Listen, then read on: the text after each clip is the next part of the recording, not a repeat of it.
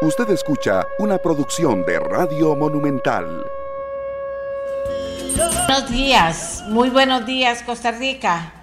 Hoy es un día especial, sin duda alguna, porque hoy miles y miles de niños, de niñas, de muchachos y muchachas inician el curso lectivo y están saliendo a la calle y se están organizando para llegar a sus aulas y se están inaugurando en cada aula las lecciones y entonces amigas y amigos es un día especial, especial por muchas cosas. Recuerde que hay muchísimos más carros en la calle que usted tiene que tomar previsiones. También recuerden que está el tema del horario escalonado que el Ministerio de Educación Pública ha establecido con el fin, con el fin, esto es importante, con el fin de que usted eh, se pueda organizar mejor en estos primeros días de las carreras del inicio del curso lectivo. Eh, todo eso está pasando. Eh, también están pasando cosas, mucha acción en las fracciones legislativas en relación a la elección del defensor o defensora de los habitantes. Eh, quiero decirles que se mantiene el nombre de Ediculate, del otro lado es donde podría haber cambios en cuanto a las propuestas que haya de un candidato o candidata de consenso. Eso es lo que está pasando en la Asamblea Legislativa. Por tanto, hay algunas fracciones que están reunidas, comunicadas a esta hora, para determinar qué posición van a tomar sobre el particular. En fin, lo que les quiero comentar es que hay mucha acción, mucha actividad. Recuerde cuidar, ¿se acuerdan de aquel eh, mensaje que salía muy lindo de links de los pollitos. Recuerden que hay muchos pollitos en la calle, muchos chiquitos y chiquitas que van por primera vez, pequeñitos que van con sus mamás, eh, mamás que por primera vez llevan sus hijos al kinder y entonces póngale mucha atención también cuando va manejando para evitar cualquier situación eh, difícil de encarar o mucho menos cualquier situación seria. Eh, en cuanto a nuestros niños y niñas en este momento. Eh, vamos a ver. Aquí tenemos, ok, ok, ok, ok. Aquí también hay mucha actividad. en el telefonito mío hay mucha actividad también desde temprano en la mañana en el día de hoy.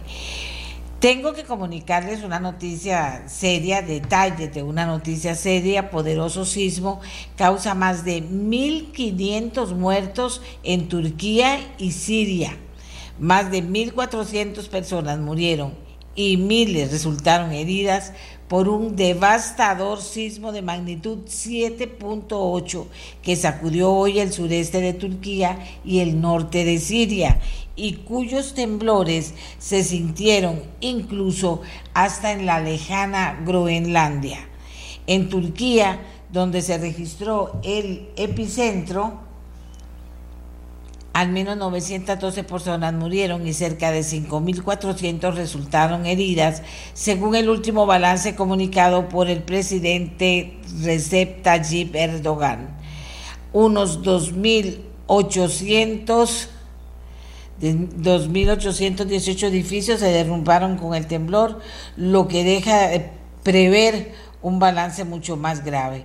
En la Siria vecina, el temblor causó al menos 560 muertos. La agencia oficial SANA, que cita al Ministerio de Salud, informó de por lo menos 339 personas muertas y 1.089 personas heridas en las zonas bajo control del gobierno en este país en guerra. Los cascos blancos que operan en las partes de Siria en manos de los rebeldes indicaron que hubo al menos 221 muertos y 419 personas heridas en esos lugares. Eh, vamos a ver.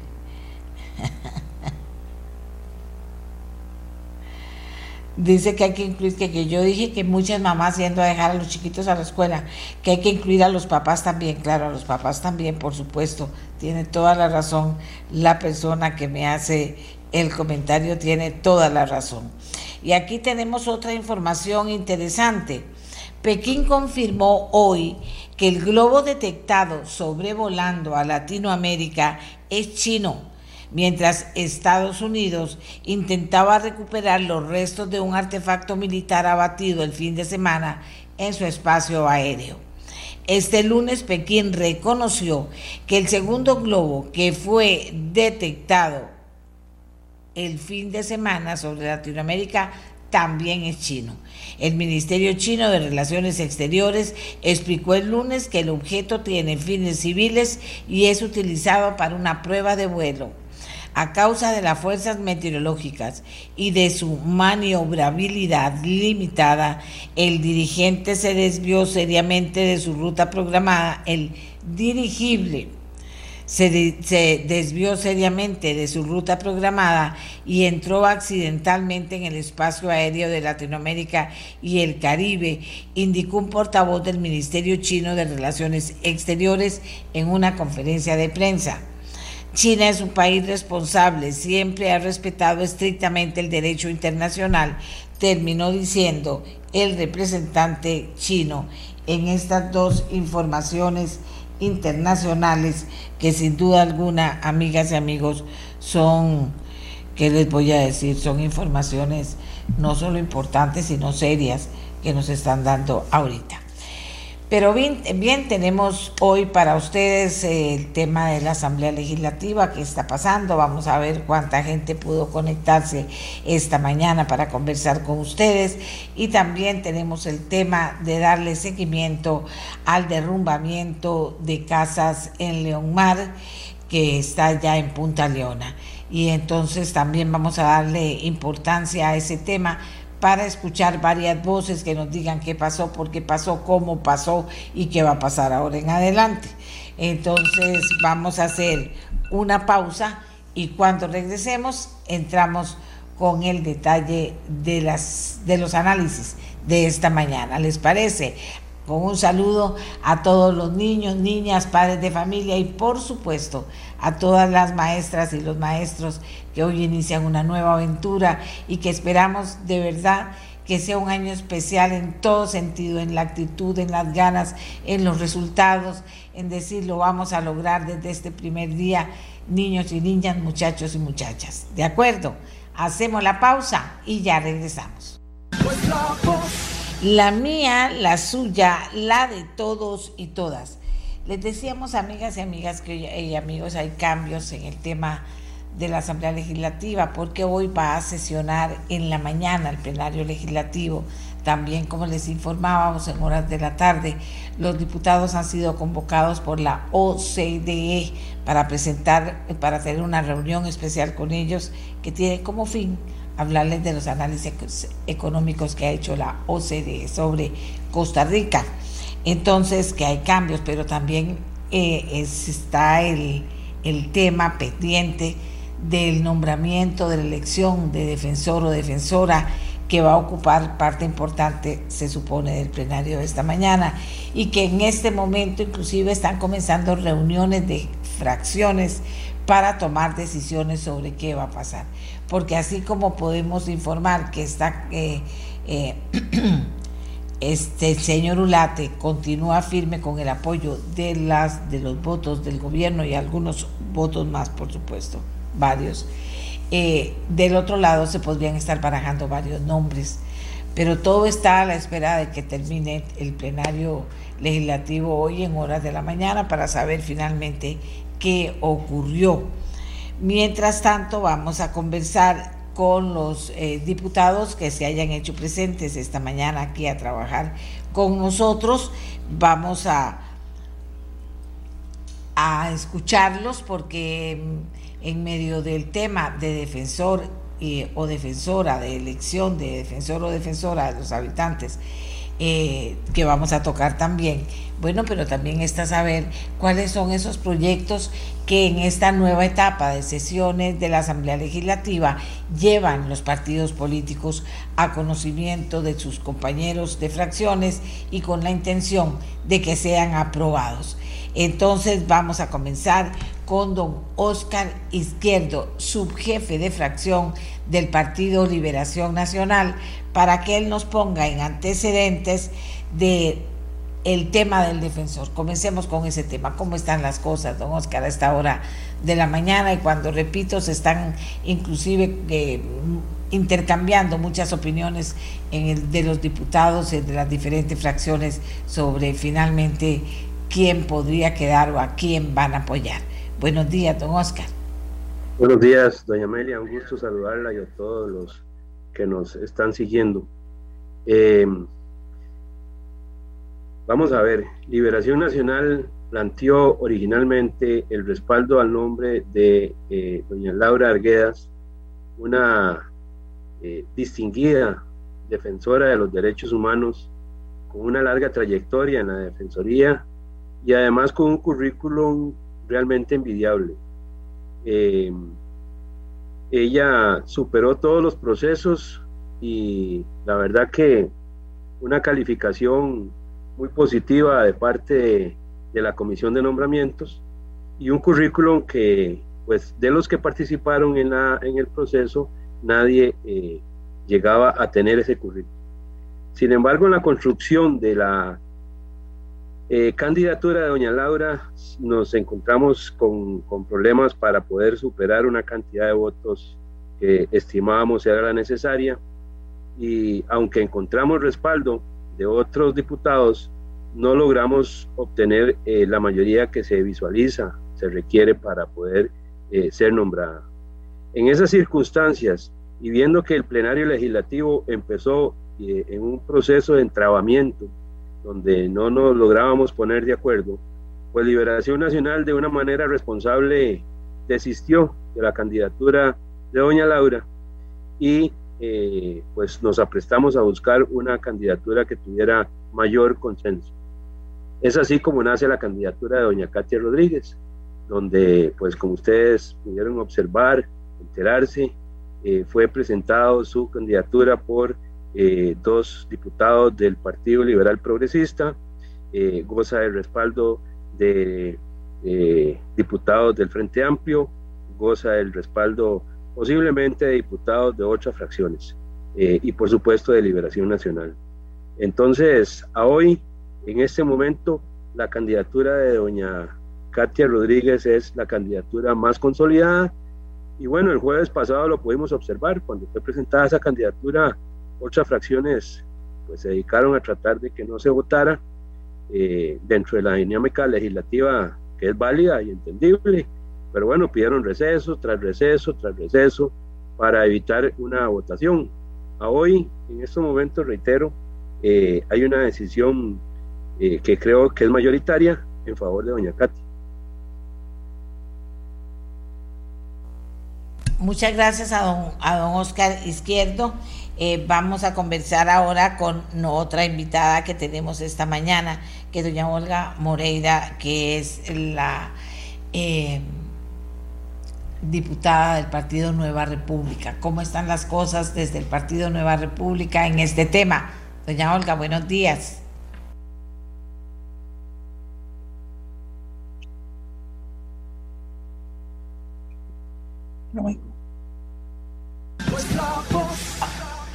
A ver, tenemos un problemita de conexión. Doña Olga, buenos días.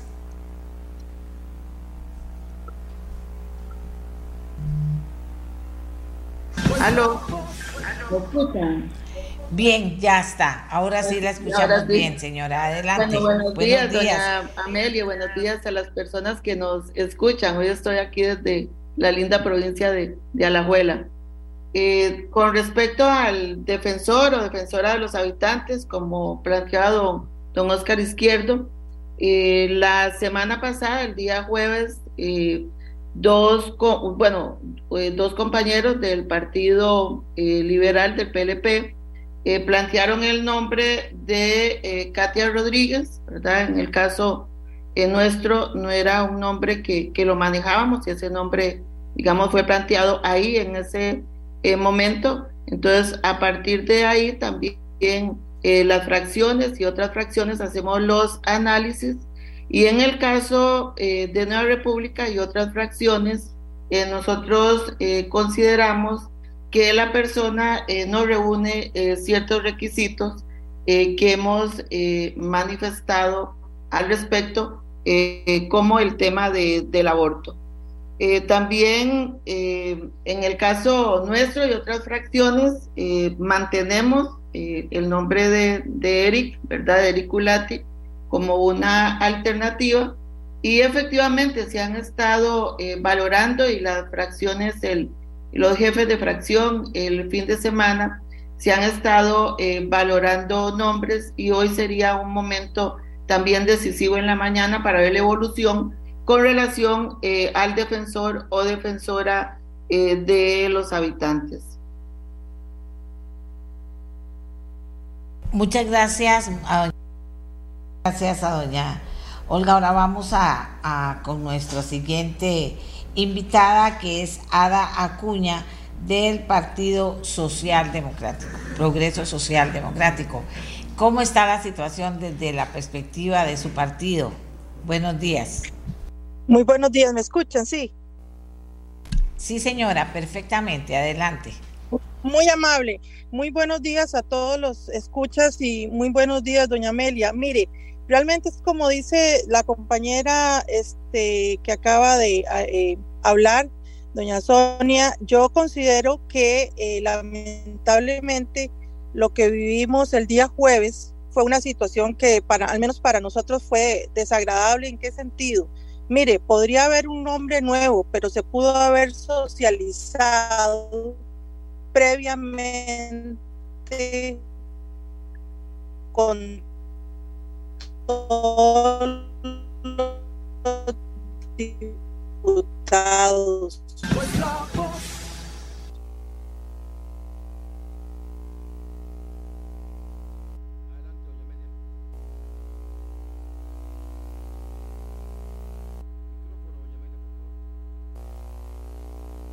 Doña Ada va en un automóvil y parece que tenemos un problema con la señal.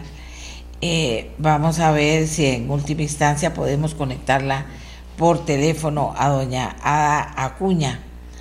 Eh, vamos a ver si lo logramos.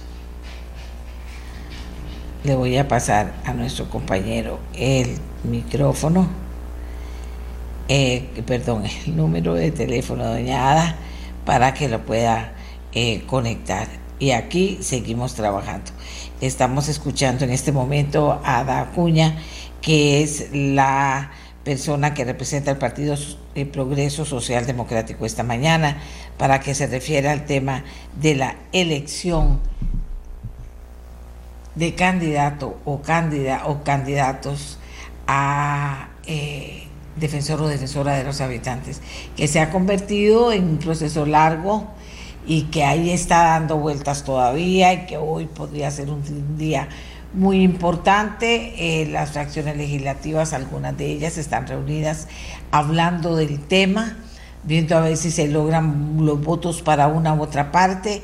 Por el momento se hablan de los dos candidatos que se han mencionado por acá, pero también podría existir la posibilidad de que se estuviera buscando un tercer candidato o candidata de consenso para mm, avanzar en este proceso de nombramiento de las del candidato de los candidatos a defensor o defensora de los habitantes. Así que yo nada más estoy a la espera de que hayamos podido contactar a doña Acuña. Eh, ve que no contesta porque ella va con el teléfono pegado al, al,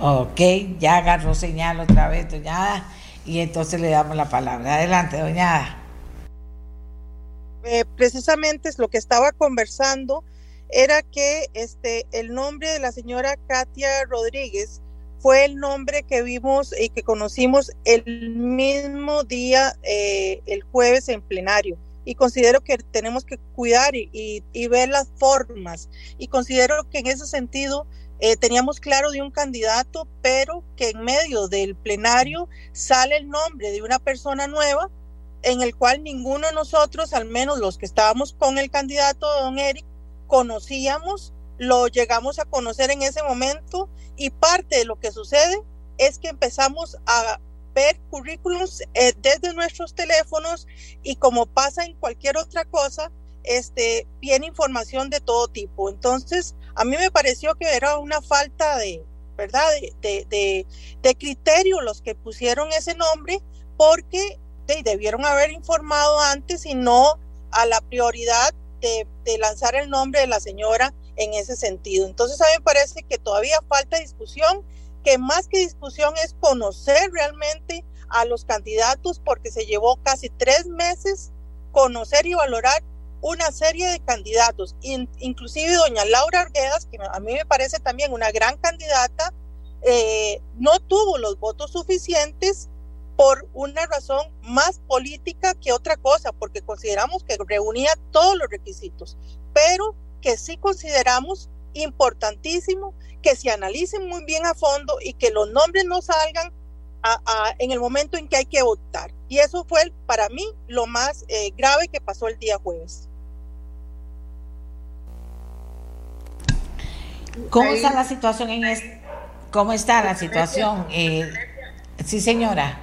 Es que yo, bueno, yo quería agregar a lo que estaba planteando la diputada y compañera Ada, que efectivamente el día jueves eh, la compañera Katia, eh, que la propuesta que hacen de Katia Rodríguez como defensora no es parte de todo el proceso de elección, ¿verdad? Ya hay un asunto de que hay la comisión de nombramientos hizo todo un análisis eh, se determina la idoneidad de las personas y el día jueves la persona sale eh, totalmente, digamos, eh, sin cumplir esos requisitos y no nos da tiempo de realizar las valoraciones. Entonces nos toma por una sorpresa grande y además, en el caso nuestro, que Fabricio lo ha manifestado, la señora es una señora pro aborto y tiene también otros elementos importantes a considerar en su currículo. Entonces, eh, creemos que, que ya se había dado todo un proceso de análisis desde la comisión de nombramientos,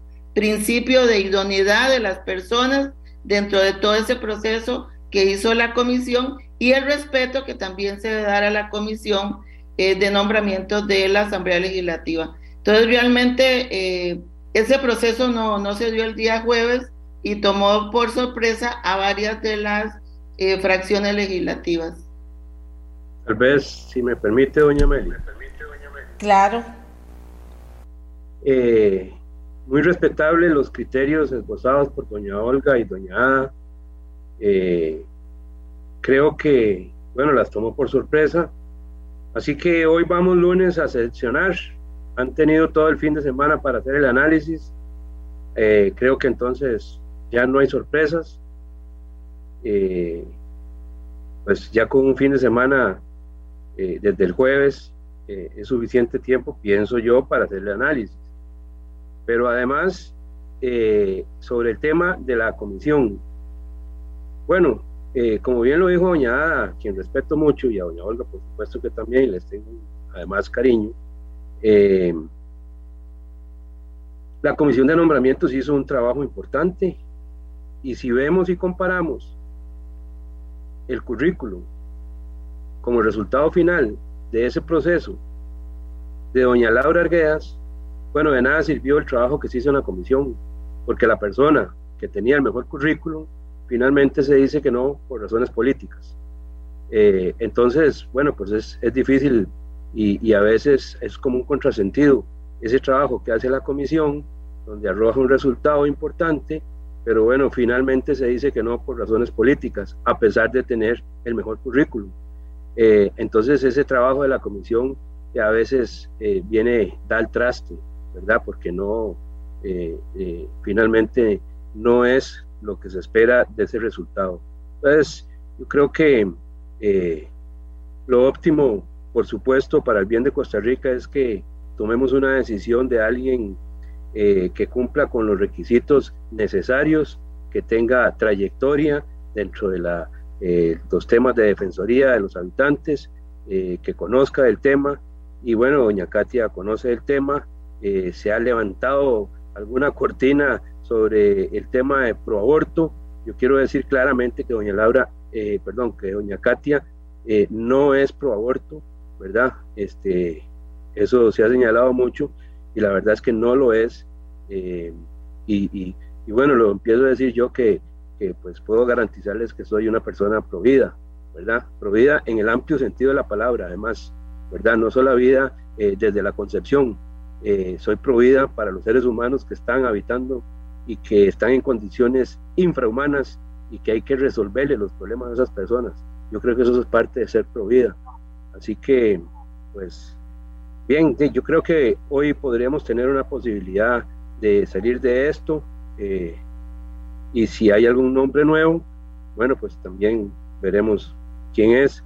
Nosotros no queremos en liberación politizar el tema y bueno, pues respetamos, como lo dijo doña Ada ahora, respetamos la decisión de que por ser una persona vinculada políticamente, este, eh, no, no se veía bien y en ese sentido pues tomamos la decisión de retirar el apoyo a doña Laura, eh, siendo que era la mejor candidata que había sacado la comisión. Gracias, don Oscar. Bueno, vamos a comenzar con perdón, doña, Amelia, me permite, qué pena, solo un minutito para una aclaración. Eh, ah. En el caso de don Oscar, igual, compañero que, que respeto y estimo eh, bastante, nosotros ya hemos manifestado públicamente que la señora doña Katia Rodríguez, tenemos pruebas que ella es pro aborto y así hemos estado también haciendo llamado a aquellos legisladores que son pro vida eh, y alertando a Costa Rica que eh, la persona de Katia que se quiere poner en la defensoría es una persona eh, pro aborto. Entonces, ese es un tema que, que Fabricio también ya lo ha manifestado, está en nuestras redes y tenemos los elementos suficientes y hemos analizado y tenemos criterios respecto a, a la situación, digamos, de, de, la opinión de doña Laura con respecto al tema de, de la vida del no nacido. Y es un tema que defenderemos y hoy lo volveremos a defender. Bien, eh, si no hay más comentarios sobre el tema, vamos de nuevo para conversar. si me permite, doña Amelia. Claro. Gracias. Vea, eh, muy importante, creo que los criterios que también se han emanado en ese sentido tienen que ver también con una hoja de vida intachable, que no hayan cuestionamientos de ningún tipo de la persona que pretende ser defensora o defensor de los habitantes, que no tenga situaciones eh, a nivel laboral ni a nivel este, judicial o penal.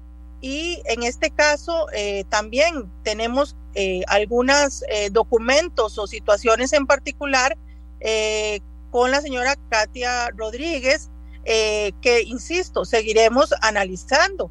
Pero de, lamentablemente lo que sucedió el jueves nos trae muchísima información que es lo que tenemos que analizar, valorar y eso es lo que estamos haciendo. Uno tiene que ser responsable en esta toma de decisiones y todavía para nosotros sigue siendo el candidato don Eric Ulate por razones obvias pero no solamente por un proceso que se llevó a cabo, eh, sino también porque consideramos que al día de hoy es el que reúne las condiciones para todos los costarricenses para ser un defensor con las condiciones que se requieren. Entonces, también hay situaciones ahí con la señora Katia Rodríguez que no es de nuestro gusto y que ojalá su hoja de vida no estuviera eh, inconvenientemente con asuntos eh, de aspectos laborales. y creemos que eso es lo que tiene que haber.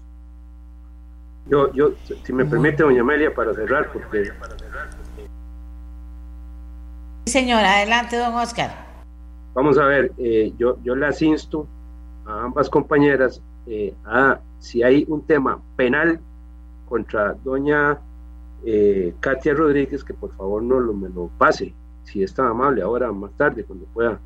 Y a doña Olga también si hay una prueba sobre la posición de aborto de o pro aborto, digamos, de parte de doña eh, Katia, que también me la, me la haga llegar, si me hace el favor, porque creo que eh, el problema es que a veces eh, emitimos criterios de, de, supuestos.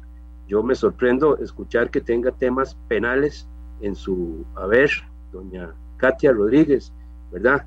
Este, una, una cosa es una denuncia que se pueda tramitar contra un grupo de funcionarios por parte de acoso del jerarca superior, ¿verdad? acusando de acoso laboral a sus subalternos en plural y otra cosa es una denuncia penal, ¿verdad? Son cosas muy diferentes. Entonces, pero bien, yo creo que esa sería una discusión, doña Amelia. De acuerdo, don Oscar, de acuerdo, y, y, aclaro que lo que al día de hoy hemos visto es una denuncia laboral y no penal. O sea, para aclararlo, porque es importante la aclaración. Listo, ya, perfecto, suficiente con eso para mí. Eh, muchas, gracias, don, muchas gracias. don Oscar, eh, nosotros eh, hemos trasladado los documentos y también hay un expediente en la Procuraduría y los hemos trasladado por los chats y también hemos trasladado la nota que ella eh, quería hacer eh, que se firmara eh, con relación al tema del aborto. Entonces sí hemos trasladado en todos los chats y Fabricio lo ha manifestado públicamente y en el debate legislativo nosotros hemos expuesto tanto los criterios pero también los documentos. Entonces, don Oscar, es un, un tema que, que efectivamente lo hemos puesto en la mesa, de manera transparente, como dice usted. Eh, hoy en la mañana es un momento importante. Yo hago un llamado a los legisladores pro vida eh, que tenemos en, en, la, en la Asamblea Legislativa y hago también un llamado al país porque el tema de Provida es un tema muy importante para Costa Rica. Sí, gracias. Eh, yo, yo estoy Provida y lo tengo claro, repito, reitero, siempre lo he dicho y lo diré siempre, eh, soy un legislador pro vida y bueno, una de las razones que estoy con doña Katia es porque yo soy pro vida. Perfecto. Ahora vámonos con nosotros, con otros temas importantes, como por ejemplo, ¿cuáles son los eh, proyectos que interesan en este momento a las fracciones que están participando. ¿Cuáles son esos proyectos importantes que van a presentar, que ya han presentado ante la Asamblea Legislativa para lograr ver si finalmente en este eh, periodo de sesiones logran aprobación? Comenzó con don Oscar Izquierdo. Bueno, eh, doña Amelia, eh, ya desde una de las últimas eh, eh, participaciones acá en su programa, señalé eh, la importancia para nosotros, para Liberación Nacional, el proyecto de ley de, de, vivienda que presentamos a la corriente legislativa. hemos venido afinando detalles sobre el proyecto y creo que, bueno, ya el proyecto está presentado hace algún tiempo y, y bueno, para nosotros es vital este proyecto de ley. Eh, nosotros creemos que hay que dar el paso hacia adelante en la reactivación económica de este país y este proyecto de ley viene a resolver varias cosas al mismo tiempo. Por un lado, un déficit habitacional de más de 170 mil viviendas que está quejando a, la población, pero además viene a resolver el problema eh, de empleo y por lo tanto de dinamización de la economía. Y otro factor importante es que hay una deuda grande, eh, doña Amelia, eh, con relación a la clase media en materia de vivienda. Nos hemos concentrado mucho en otros temas, pero la clase media y por supuesto la clase más desposeída tienen un rezago muy grande en materia de vivienda. Y nosotros nos hemos dado la tarea de buscar los recursos necesarios para esto. Y creemos que ahí están los recursos. Eh, por ejemplo, en el tema de pensiones, hay muchísimo dinero y nos parece que eh, podríamos aprovechar ese dinero con este proyecto de ley para fortalecer eh, los recursos que requiere el BAMBI y así poder eh, empezar a dinamizar la economía. Eso para nosotros es esencial, la dinamización de la economía y en consecuencia este proyecto de ley de vivienda pues viene a, a resolver en mucho esa dinamización de la economía.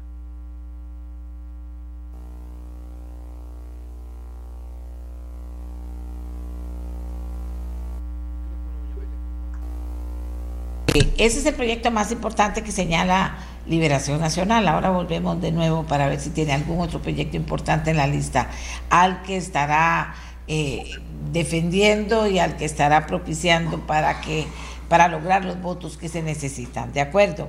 Ahora vamos con doña Olga Moreira, Nueva República, y los proyectos que tiene como importantes para lograr su aprobación en este periodo de sesiones. Adelante, doña Olga. Gracias, gracias, doña Amelia Olga, Olga Morera. Eh, sí. Eh, ¿Se acuerda del, estadio de la abuela? Eh, gracias, doña Amelia. Eh, sí, efectivamente, de Nueva República tenemos proyectos relevantes. se ha planteado un proyecto relacionado con el tema de la creación del ministerio en la parte de deportes. Creemos que, creemos que ese proyecto se suma a toda la ruta que se ha planteado con relación a la educación, ¿verdad? La transformación educativa y la necesidad de avanzar a una educación de excelencia, pilar eh, nuestro como un complemento de todo el tema de, de los deportes. Hemos planteado también eh, un proyecto relacionado con los útiles. Eh, creemos que lo planteó el compañero Pablo Cibaja y el de deporte lo planteó la compañera de, de Limón. El, proyecto de, útiles eh, lo que pretende es que se elimine el impuesto durante los dos primeros meses. Eh, sabemos que la entrada a clases para muchos padres y padres de familia eh, representa un costo bastante alto, entonces creemos que ahí es importante dar una ayuda, sobre todo después de la pandemia y ante las situaciones de desempleo que se vive en el país. Eh, tenemos otros proyectos eh, también relacionados con la reactivación que se han presentado eh, a la corriente legislativa. un proyecto que pretende cambiar las formas de pago de, digamos, la forma en que se, se cobran algunos impuestos municipales, de forma de que no solamente se cobren por adelantado, sino también se puedan cobrar de manera vencida y esto a solicitud también hemos, hemos determinado la necesidad en varias comunidades del país en las cuales hemos coordinado. Eh, además de eso, consideramos y estaremos apoyando aquellos proyectos que vayan en una línea eh, de reactivación eh, económica que están en la corriente legislativa y que creemos que deben de pasar a una agenda país para poder avanzar en la reactivación económica, generación de empleo, eh, que son elementos que en ese momento eh, para el país es importante. Bueno, hoy vamos a, escuchar el informe de la OCDE en la tarde eh, y también hay que poner ese tema sobre, sobre la mesa. Después de la pandemia y ante las situaciones también del entorno, cómo vamos a reactivar el país y hay varios proyectos relacionados dentro de ellos eh, el tema de jornadas 4.3 que también lo hemos tenido ahí en, en análisis y otros proyectos relevantes. Bueno, y ahora vamos a preguntarle a doña Ada cómo está la situación de la propuesta que hace para este periodo de sesiones extraordinarias del Partido Progreso Social Democrático. Adelante.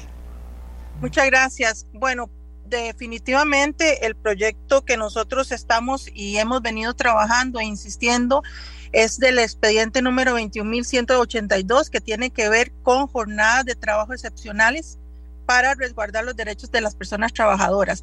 Este es un proyecto que nos permitiría a nosotros realmente abrir espacio y trabajo a empresas y a personas que necesitan un horario excepcional. Y eso es lo que hemos venido trabajando en la Comisión de Hacendarios. Principalmente la compañera Pilar Cisneros ha estado trabajando de la mano de este, este proyecto tan importante para el país y sobre todo a nivel de reactivación económica. Es un proyecto que inclusive hemos tenido dos eh, sesiones de trabajo bastante importantes donde hemos escuchado las inquietudes y sobre todo los puntos medulares con el Frente Amplio que han estado viendo todo lo que son derechos del trabajador y poniendo condiciones y beneficios para el trabajador en un horario diferente, excepcional.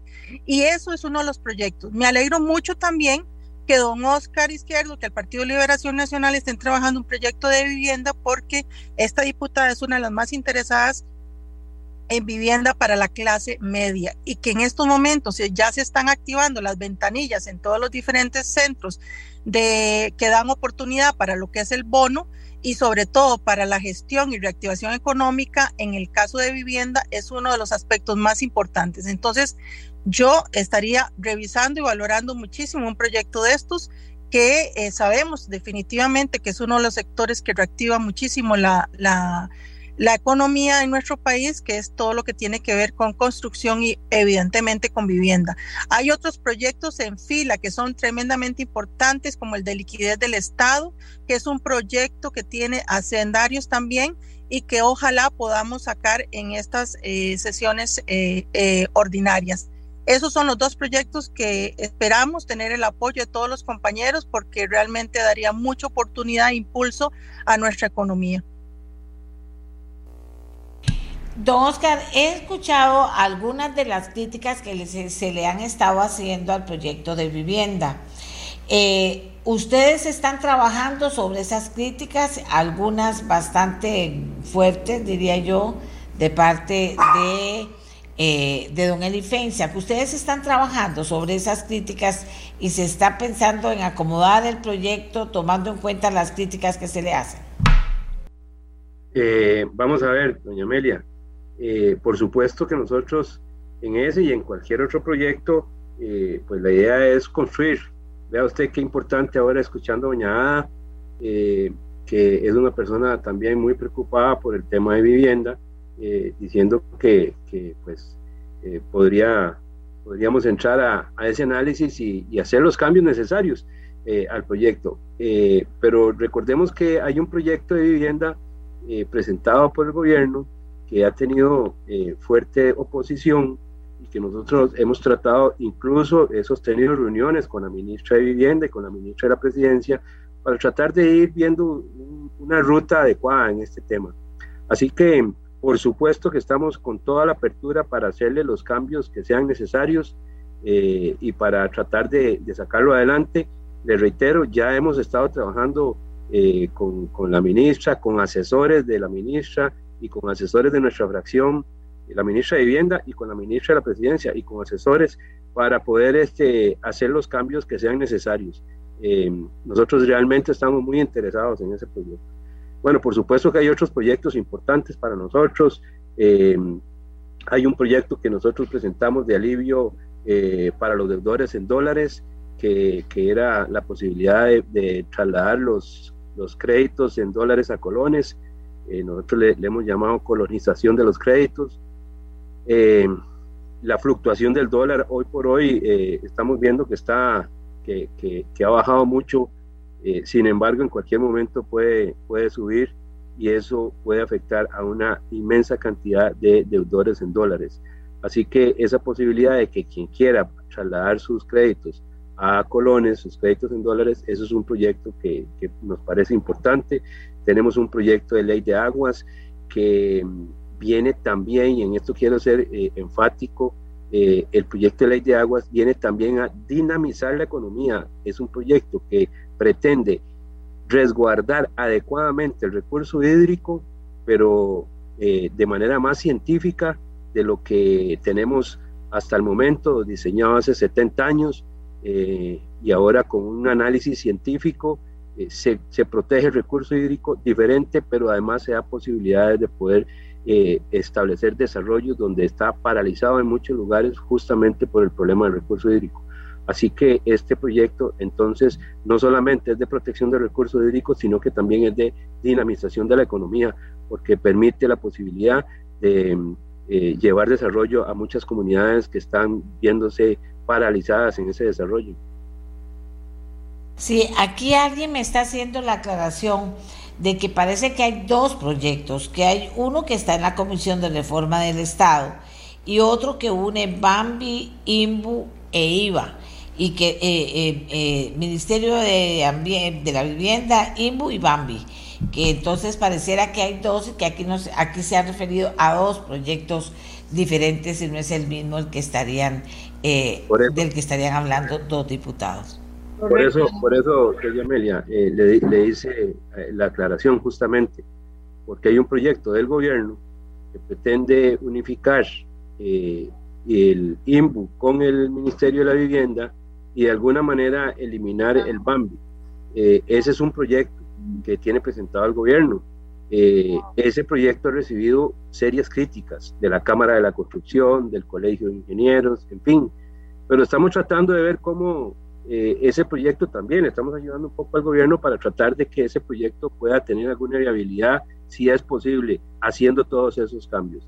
La mayor parte de las críticas que se le han hecho es a ese proyecto, pero sin embargo, por supuesto que las críticas que se le hagan al proyecto de liberación nacional estamos completamente abiertos a buscar el mecanismo de solución, porque aquí lo que necesitamos es que esto empiece a caminar y ese entrabamiento eh, eh, se libere y así podamos poner al país en orden.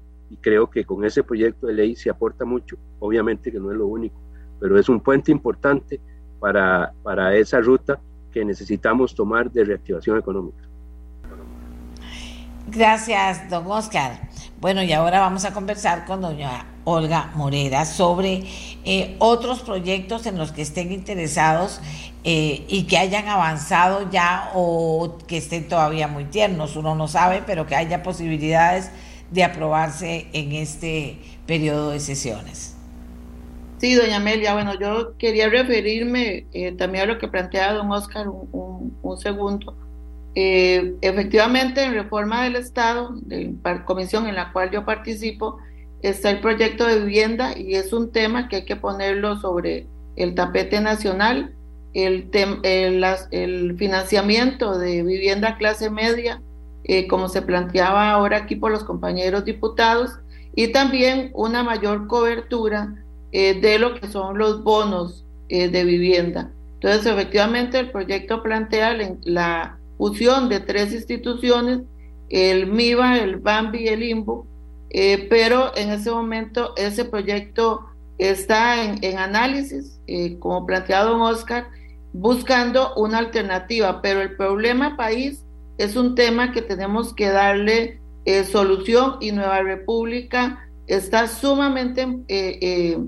comprometida en buscar alternativas legislativas para realmente solucionar el tema de financiamiento a personas clase media que, que ha quedado por años eh, rezagado y también la mayor eh, cobertura y celaridad en el tema de los eh, bonos. adicionalmente, otro proyecto que hemos planteado que tiene que ver con el tema de cultura financiera, el nivel de endeudamiento que tenemos los costarricenses es bastante alto sobre todo en, tarjetas eh, y otro tipo de créditos. Entonces, queremos contribuir y hemos presentado eh, un proyecto para que se incluya todo el tema de cultura financiera, sobre todo hacia poblaciones eh, vulnerables por medio de, de Limas. Entonces, eso es otro tema que podamos utilizar bien los recursos y no gastar más de nuestros ingresos. Es un, un aspecto relevante que Nueva República eh, quiere aportar como cultura financiera. Muy importante, muy importante. Hacer culturas de verdad que tengan sentido para las necesidades del país en este momento, propiciar culturas. Bien, y vamos con doña Ada, del Partido Progreso Social Democrático, que eh, ya ella mencionaba eh, un par de proyectos. ¿Cuán avanzados están esos proyectos? Porque digamos, en el tema de jornadas uno dice, pero ¿cómo es que todavía no han llegado a un entendimiento para poder llevarlo a votación? En el tema también de liquidez existe la preocupación de por qué no se ha logrado avanzar si se supone que estaba todo sobre la mesa, que estaba claro y que el tema de liquidez era un tema muy importante para, para, algún, para un gobierno. Eh, eh, no sé si hay algunos otros más, pero eh, ¿cómo están estos dos en cuanto a las negociaciones que se han hecho, doñada? Bueno, sí, hemos tenido eh, bastante tiempo de analizar propuestas y las últimas dos sesiones de trabajo que tuvimos en la Comisión de Hacendarios ha sido principalmente para escuchar a, precisamente a la Cámara eh, de Industria y Comer de Industria principalmente y al ministro de Comercio Exterior, conociendo un poquito a saber sobre los cambios que estábamos teniendo en el proyecto de este de jornadas laborales. y ahí nos dimos cuenta que algunas de las eh, propuestas que hacía principalmente los compañeros del Frente Amplio con hacer jornadas de 11 horas, ese era un punto medular en el caso de las empresas necesitan que las jornadas sean de 12 horas. Entonces ahí volvemos a tener un, un, tema en cuestión en donde ellos nos hicieron ver que era imposible para ellos tener ese tipo de cosas. Por ejemplo, no tuvo ningún inconveniente en una serie de beneficios que consideraban importantes para el trabajador y que los mantenían, pero en una situación límite y crítica fue el cambio que se hizo de horarios de 11 horas. Entonces ahí ellos están en estos momentos mandando un texto sustitutivo en el caso de este, de este proyecto que van a ser revisados el día martes, el día de mañana, para volver a ver cuáles fueron los detalles que ellos consideraron que en el texto que nosotros teníamos este, era imposible para ellos asumir como, como empresas que vendrían al país. Otro proyecto que nos parece importante, que ya tuvimos una primera reunión con el ministro de Hacienda, es el de reforma a, a, lo que va a ser la regla fiscal o ajuste a la regla fiscal. Y es que ahí hay muchísimas instituciones que están siendo consultadas porque la situación de la regla fiscal está afectando a muchas instituciones, algunas que tienen que estar en competencia y otras que no necesariamente están en competencias, pero sí tienen que invertir. Es el caso, por ejemplo, del INDER, eh, los mismos bomberos, eh, para poner dos casos particulares, el mismo SINAR, ¿verdad? Entonces, esto es un proyecto también que se vuelve muy importante y que ya estamos dando los primeros pasos en la Comisión de Hacendarios para ir analizando qué instituciones deberían de entrar. Y una de las solicitudes que se le hizo al ministro de Hacienda es que tenía que ser más claro y más específico en, cuando, en cuanto eran las condiciones específicas de las cuales va a ser esa reforma y que puedan entrar eh, realmente a cambiar y ajustar la regla fiscal. Bien, aquí me hablan también, eh, doña sobre el tema del proyecto de liquidez y me dicen que las universalidades están muy opuestas y eso tiene detenido el proyecto. Sí, es, es una situación en la cual se ha venido dialogando eh, no solamente con compañeros diputados que tienen una posición muy, muy clara de no eh, ingresar a este proyecto de liquidez a las universidades porque lo perciben como una forma de control, como una situación de donde las universidades perderían esa este eh, manejo que ellos tienen de, de los presupuestos y entonces digamos que ese es uno de los puntos medulares en donde ya han habido dos sesiones de trabajo y eh, pues las universidades principalmente eh, no lo ven viable que ellos estén dentro de este proyecto de liquidez del Estado. Y para Nueva República, pregunta un señor, o dice, aporta, el proyecto de útiles escolares debería incluir equipos electrónicos, computadoras, tablets e impresoras, dice este padre de familia, eh, para doña Olga. Sí, gracias, doña Amelia. El proyecto de útiles escolares eh, es muy, muy importante eh, y sí incluye equipo eh, por una única vez. Entonces, decirle a, a esta persona que efectivamente este proyecto, que es importantísimo para el país, incluye equipo. Perfecto, don Oscar Izquierdo de Liberación Nacional nos cierra el tema, de, nos cierra el programa de hoy. Don Oscar, adelante. Muchas gracias, doña Amelia. Yo procuro ser siempre optimista. Eh, creo que será una semana eh, de decisiones importantes.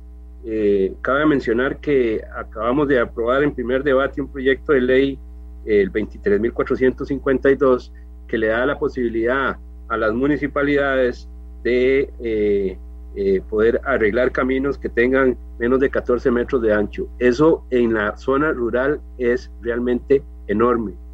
Eh, la cantidad de caminos que están en esas condiciones y al CONAVI caminos que tengan menos de 20 metros de ancho. Eso también es un asunto importante de mencionar, que ya se aprobó en primer debate por unanimidad y que yo espero que esta misma semana, si fuese el caso hoy mismo, se pueda aprobar en segundo debate. Eso pues creo que da una muestra de que también en la Asamblea Legislativa podemos legislar de manera ágil y rápida en beneficio de las comunidades. Eh, los proyectos de ley que ha mencionado doña Ada me parece que son muy importantes.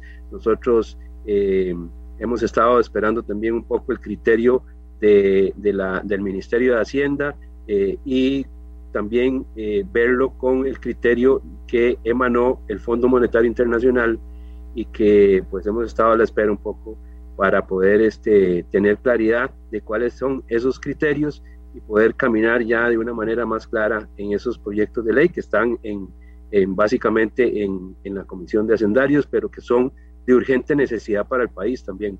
Así que creo que vamos a tener una semana de resultados positivos. Sigo siendo optimista. Muchas gracias, doña Mel. Bien, no, muchas gracias a nuestros participantes de hoy, a doña Ada Acuña del Partido Progreso Social Democrático, a doña Olga Morera del Partido Nueva República, a don Oscar Izquierdo del Partido Liberación Nacional. Como les dijimos, en este momento, inclusive están todavía las reuniones que se han planteado por parte de algunas fracciones para tomar posición definitiva sobre el tema de quién para defensor o defensora de los habitantes.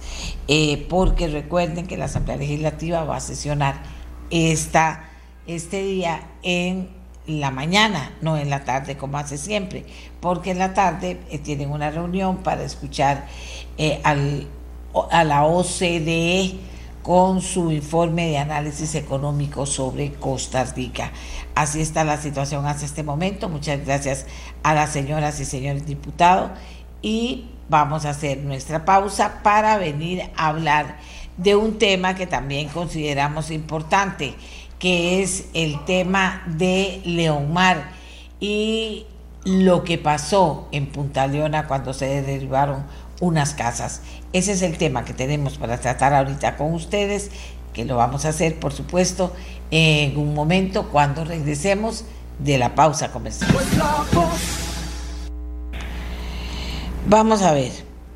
Muchísimas personas han estado conversando, nos han escrito, he leído en redes sociales también eh, opiniones sobre el tema de qué fue lo que pasó en Leomar y además que por favor eh, se investigue qué está pasando, que qué dicen las autoridades.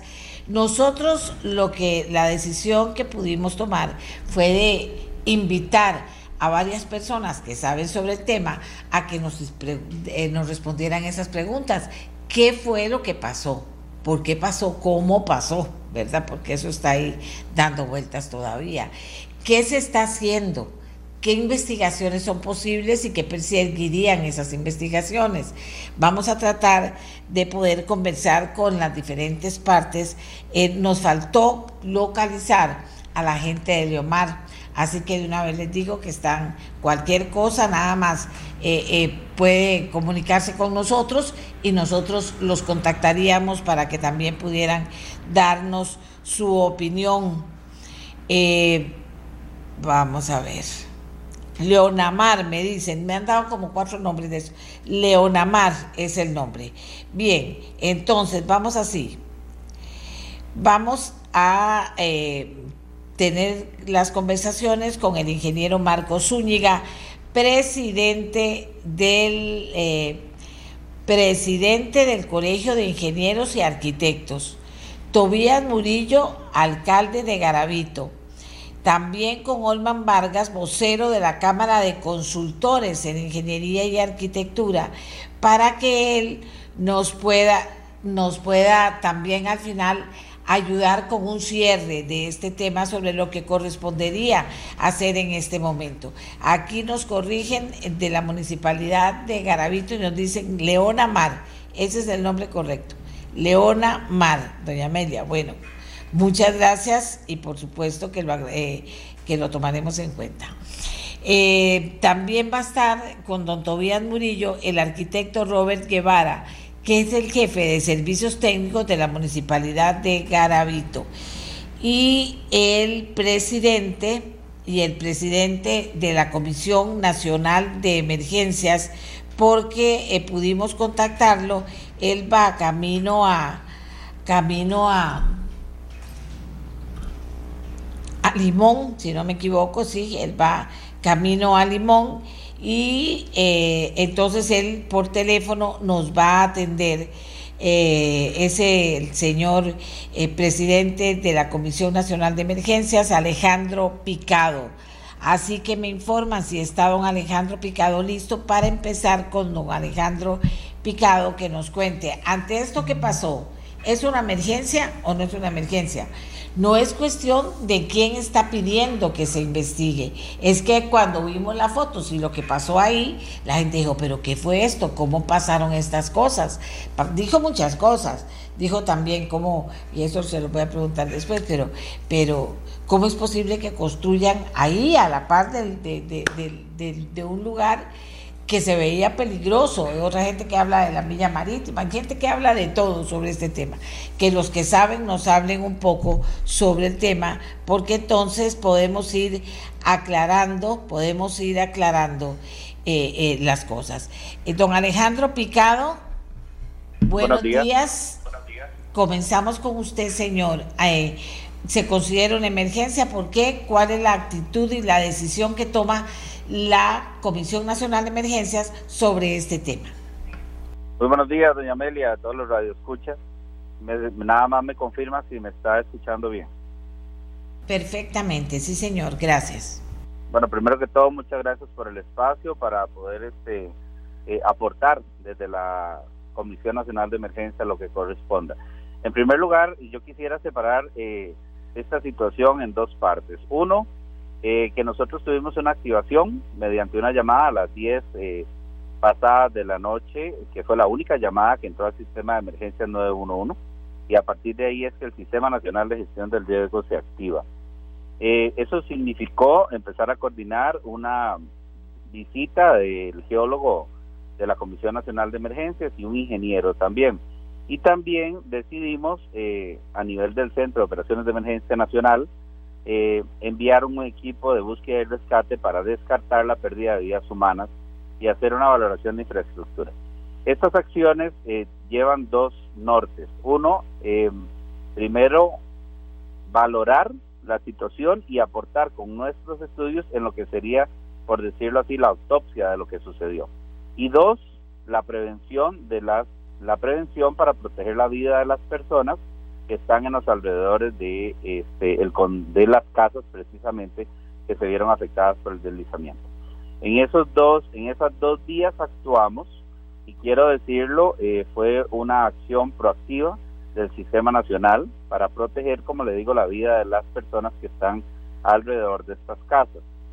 Em, entonces, en esta oportunidad eh, aportamos al Comité Municipal de Emergencias a través del informe del geólogo, a través del informe del ingeniero también y a través del informe que se hizo de manera coordinada del Grupo USAR Costa Rica de búsqueda y rescate, que en esta oportunidad participaron bomberos y Cruz Roja.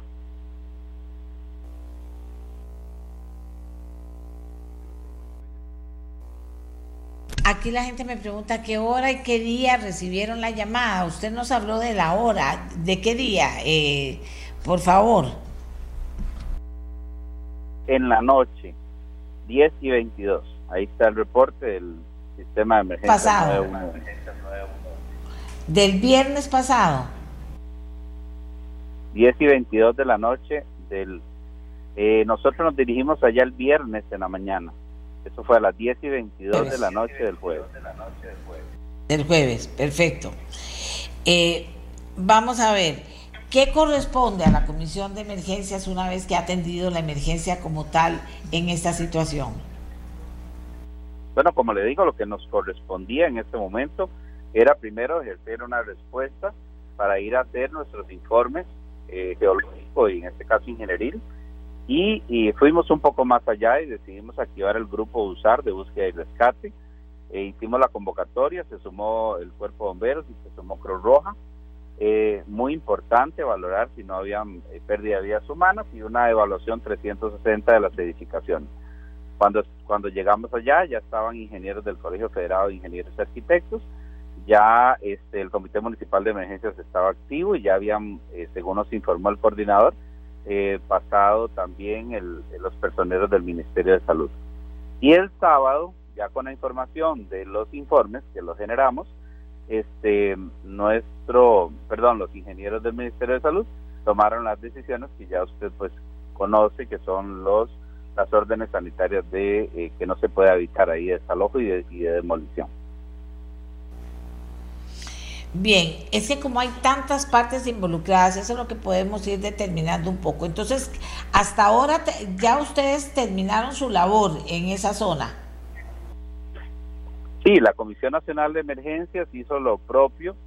Ya ahora le toca seguir sumando, como le dije, a, por decirlo así, a la autopsia del caso. Es decir, ya les corresponderá a las diferentes eh, instancias administrativas como la municipalidad, como el, el Comité Municipal de Emergencias, terminar de hacer las órdenes sanitarias, verificar que se hicieron, que se cumplieron las órdenes, la demolición de los edificios, eh, etcétera, pero ya eh, a nivel de la Comisión Nacional de Emergencias nos toca hacer un seguimiento, por supuesto, un seguimiento del cumplimiento de las recomendaciones que nosotros hicimos. En el informe del geólogo también le recomendamos a la administración del condominio privado que hiciera un estudio geofísico eh, para determinar si este, existen otras eh, otros fisuramientos. Eh, esa fue la recomendación que le hicimos al condominio también, pero como le digo, nuestro rol ahora es de seguimiento. Ustedes tienen el número exacto de las casas que se vinieron abajo y aparte las que hay que demoler. Son ocho propiedades, cinco viviendas. Ocho propiedades que están afectadas, cinco viviendas se, se vinieron abajo, correcto. Las que hay que, las que, hay que, que destruir ahora porque están al borde de, colapsar también. En total, como le digo, son ocho propiedades. Una es un lote. Hay cinco que hay que demoler. Bueno, en, realidad vamos a esperar a, a las que le falta al Ministerio de Salud de completar. Bien, aquí de la municipalidad nos dicen, se trata de condominios altos de Leonamar, en Playa Blanca de Quebrada Ganado, en Carabito. Esta es la ubicación exacta.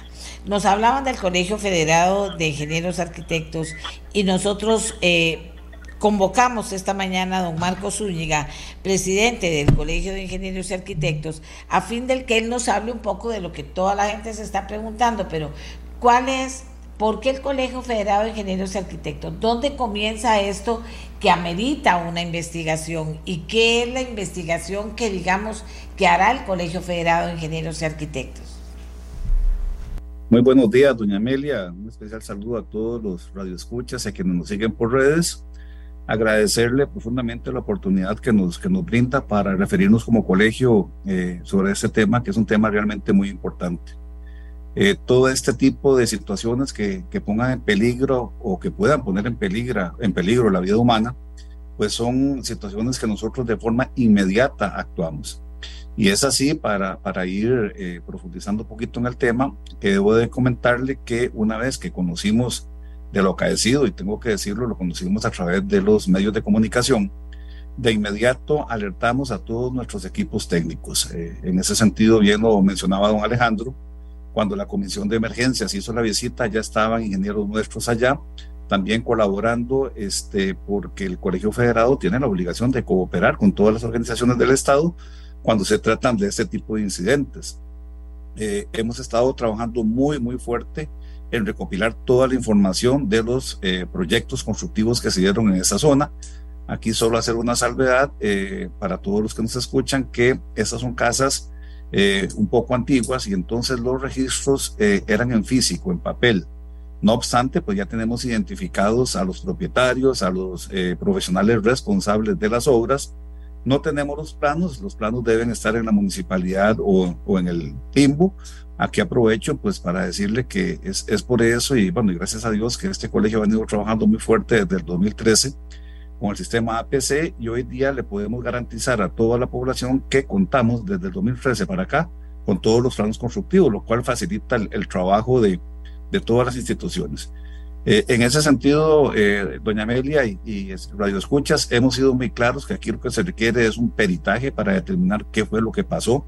Eh, en este momento, hablar a nivel general, pues son hipótesis y no es hasta que se haga este peritaje que vamos a poder tener certeza de lo, de lo que ocurrió. Eh, muchas cosas hay que tomar en cuenta, la parte geotécnica, la parte de, del manejo de las aguas, eh, analizar también la parte tectónica. Eh, también es importante, eh, porque aquí no era solo la vida humana, que es lo más importante, el viento telado más importante, pero también desde el punto de vista de infraestructura y del medio ambiente, porque también hubo una afectación al medio ambiente. ¿Cómo prevenir eso? Ese es un tema pues que también lo estamos trabajando muy fuerte y, y que este colegio ha venido trabajando.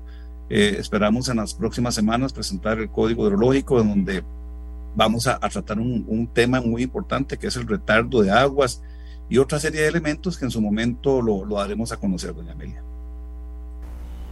Aquí nos está diciendo la municipalidad, en total son ocho propiedades, un lote, siete viviendas, de las cuales son cinco afectadas estructuralmente y dos en zona vulnerable. Aquí nos pregunta un señor, la pregunta que tengo yo es, ¿está bien que se construyera ahí? es que a lo largo de las costas uno visualiza construcciones, eh, visualiza construcciones así en otros lados del país. Lamentablemente nuestras costas ya casi no son nuestras. ¿Cómo está ese tema, eh, eh, don Marco? De que la gente diga, pero ¿cómo construyeron ahí si ahí podía pasar cualquier cosa? ¿Verdad? Pero también la otra pregunta, no es que está prohibido construir en una zona como esas. No, doña Amelia, no está prohibido. Eh, es propiedad privada, se puede construir, eh, debo decirle, como, todo en este mundo, eh, las técnicas de construcción han evolucionado muchísimo, lo que permite pues que se construyan estas áreas. Lo que pasa es que sí debemos de tener un poquito más de cuidado, ser más rigurosos y sobre todo creemos que cuando se construyen en estas áreas los propietarios o los desarrolladores deberían de implementar sistemas de control que permitan eh, establecer en el tiempo y en, plazos cortos de tiempo, eh, qué sé yo, cada seis meses estar haciendo un monitoreo, una auscultación, este, y que permitan detectar posibles fisuras, posibles movimientos, posibles deslizamientos que activen los protocolos para eh, reforzar esas construcciones. Entonces, por eso hace un ratito yo mencionaba la parte ambiental, porque también se ha mencionado que se invadió la, la, zona pública. Bueno, de acuerdo a la información que hemos recabado en el registro nacional, porque debo decirle que ese colegio pues ya tiene toda la información eh, que está en el registro nacional, hemos podido darnos cuenta de que eh, las propiedades eh, están conforme al amojonamiento que desarrolló el Instituto Geográfico Nacional también. El otro tema ya, si hubo invasión o no a la zona pública, ya será un análisis que deberá de hacerse con el peritaje y también ahí creo que los más, más autorizados para hablar del tema serían los compañeros de la municipalidad. Bueno, y ya tengo yo aquí a los compañeros de la, ya tengo yo aquí a los compañeros de la municipalidad. Tenemos con nosotros al alcalde de Garavito, quien le agradezco mucho que haya atendido nuestra petición de que nos acompañara en la mañana de hoy para que nos contara cómo está la investigación y qué corresponde y si estaba todo en orden o no. Porque la otra gran pregunta, don Marco, y con esto eh, también la voy a hacer a usted, es cómo se analiza el riesgo latente que puede haber en muchas propiedades de ahí, a quién le corresponde hacer ese análisis y tomar las decisiones sobre eso. Doña Amelia, a la hora de otorgar permisos de construcción, eh, vamos, aquí hay que hacer eh, hincapié en que se requiere una serie de análisis técnicos muy importantes. La parte geotecnia es fundamental y eso debe ser corroborado por el, el INBU, el Instituto Nacional de Vivienda y Urbanismo, y por la municipalidad a la hora de otorgar los permisos de construcción que se haya cumplido con todo lo que la norma establece. Hay procedimientos ya establecidos, el colegio es muy vigilante, hemos trabajado muchísimo en códigos y seguiremos trabajando en, en, lo que son códigos, por ejemplo, lo que es el código sísmico y otros códigos más que van a garantizar una buena, una buena técnica, pero nada hacemos con que se haga una buena técnica, pues se haga un buen diseño, si a la hora de construir no existe también una verdadera inspección. No estoy diciendo que aquí no, se, no haya, que haya sucedido eso, pero son elementos que deben de valorarse. De allí que vuelvo a reiterar que la única forma de determinar qué fue lo que sucedió allí es con un peritaje. Recordemos que también hay otra variable, el agua es, es vida, pero el agua también para obras civiles es muy peligroso. Este, y el año pasado, eh, en el segundo semestre, eh, llovió tremendamente en este, en este país. Es uno de los años que más ha llovido. Y entonces el manejo adecuado de esas aguas, determinar si realmente las evacuaciones eran las correctas o cómo, cómo pudo haber afectado, son situaciones que se van a, valorar. Por eso reitero una vez más que lo que consideramos eh, oportuno este, y necesario en este tipo de proyectos es que se establezcan mecanismos de control, de auscultación de, ladera, de laderas, perdón, de riscos y que puedan afectarse, porque aquí no solo son esas ocho casas o esas ocho eh, propiedades y las cinco casas, aquí también hay una infraestructura vial que podría haberse afectado y otras propiedades dependiendo de la magnitud del deslizamiento. Eh, es que aquí toda la gente está preguntando del riesgo, de lo que queda ahí, de lo que pasa ahí, de lo que podría pasar ahí. Pero vamos a hablar con la municipalidad, después si es necesario volvemos con el presidente del colegio. Eh, eh, les decía que en la municipalidad me acompañan Tobías Murillo, alcalde de Garavito, y el arquitecto Robert Guevara, jefe de servicios técnicos de la Municipalidad de Garavito. Muchas gracias por estar con nosotros. Don Tobías, buenos días. Eh, don Tobías, gracias. Eh, dentro de las cosas que se han señalado es que ya se sabía y que creo, lo digo creo porque no me consta en un papel que se le había solicitado a la municipalidad que se investigara el tema que ya había una preocupación por lo que podría pasar en esa zona. ¿Es correcto, don Tobías? No, eso es falso, doña Amelia, perdóneme con el respeto que se merece, pero lo que pasa es que en estos casos a veces aparecen detractores gratuitos que quieren especular. Para mí lo fundamental y lo más importante de lo que ha sucedido ahí es que no hubo pérdidas de vidas humanas. No hubo pérdidas de vidas humanas para mí, lo más fundamental. Lo material tiene sus costos, no sé si tenían seguros o no tenían seguros, pero eh, bien lo decía el presidente del Colegio de Ingenieros y Arquitectos, son construcciones que tienen más de 15 años. Este proyecto se comenzó hace como 22, 25 años, cuando se modificó, por cierto, la ley de los condominios para hacer condominios horizontales. Y de ahí arrancó ese proyecto. Eh, no hay... Las personas, don Tobías, que lo están escuchando, que está alejado del micrófono, que si se puede acercar un poco más al micrófono. A ver. ¿Cómo me escucha ahí? Mejor. Mejor. Sí, decía que esas construcciones tienen más de 15 años de construidas y se claro cuando se modificó la ley de no es más casi pensado decir que fue el primero de cuando se modificó la ley para, hacer condominios horizontales. Y ese fue uno de los primeros proyectos. Y decía que para mí lo más fundamental y lo más importante de todo esto es que no hubo vidas humanas no hubo pérdidas de ninguna persona que, fallecida. Sobre, coincido con el señor del Colegio de Ingenieros Arquitectos en el sentido de que eh, fuimos informados nosotros también, porque son, cuando son propiedades privadas, no es de fácil acceso a, a esos tipos de residenciales. Hay que solicitar eh, permisos anticipados, eh, esperar la aprobación. Eh, no es que se puede llegar y meter en cualquier construcción o condominios y, usted puede supervisar, hacer lo que quiera. Como son residenciales, no hubo comunicación. Nosotros nos enteramos el día viernes a las 7 y 30 de la mañana por el 911. reitero, eso ya tiene sus años de construido. Eh, de Leonamal, se, por cierto, después se fue dividiendo en filiales. Hay otros proyectos con otros nombres derivados de toda la rica principal que era Altos de Leonamal.